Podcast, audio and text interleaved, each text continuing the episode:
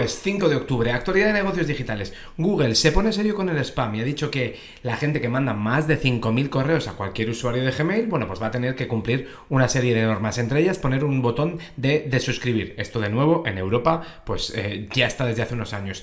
Además, en Gmail va a añadir la posibilidad de responder a los emails de Gmail con un emoji. Esto va a funcionar muy bien si estás dentro de la aplicación de Gmail. Si estás fuera, pues vas a recibir el mail con el emoji.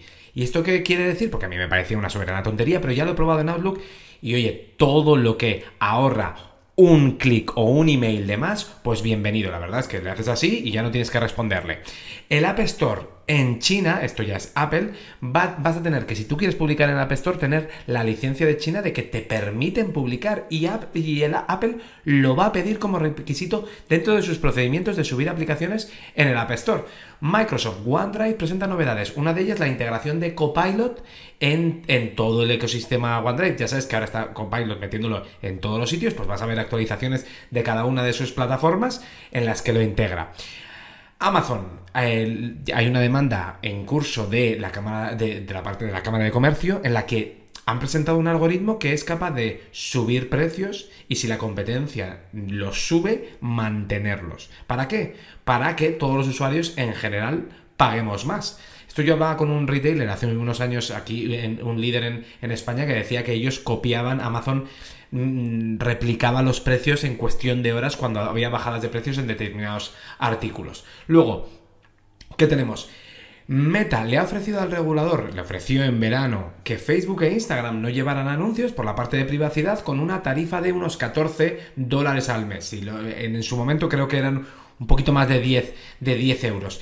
Si tú ves cuánto hace Meta por los usuarios europeos en media, hace una media de 5 euros o 15 euros trimestre, 5 al mes. Con lo cual estaría incluso ganando más dinero que lo que hace por anuncios. Netflix ha dicho que va a subir los precios en su tier, en su producto sin anuncios. TikTok está probando en algunos mercados, ya lo ha confirmado, la capacidad de no poner anuncios y que tú puedas pagar por ello.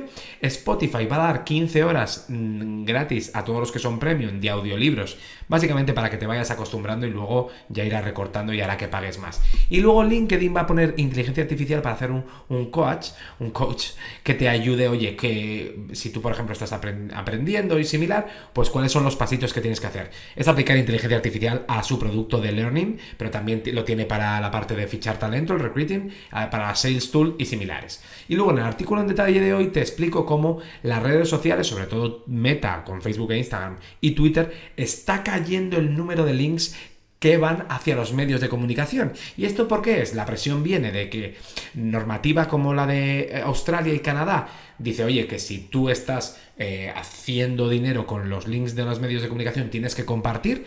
Y entonces Meta se ha adelantado y ha dicho, pues mira, que me cargo, que no voy a, que no voy a enlazar artículos de, noticias. Y de hecho, la, la etiqueta, el tab de news, se lo han cargado. La chica que llevaba seis años, bueno, chica, la directora que llevaba seis años haciendo eh, todo este tipo de negocios, ha salido de la empresa, la que llegaba a acuerdos con medios de comunicación. Y si hace dos días veíamos cómo los medios de comunicación estaban en peligro porque en la nueva búsqueda hace que te da la respuesta sin ir a, la, a la página en cuestión del medio de comunicación, es decir, que Google saca la respuesta y te la muestra directamente en su interfaz, Ahora, si encima los medios de comunicación tampoco les permiten llevar tráfico, pues van a tener que dejar de confiar en plataformas tecnológicas para traer tráfico y volver a construir esa relación uno a uno con el lector. Por hoy nada más, nos vemos mañana. Recuerda que puedes recibir esto todos los días en tu correo gratis. Date de alta en multiversal.es. Hasta mañana.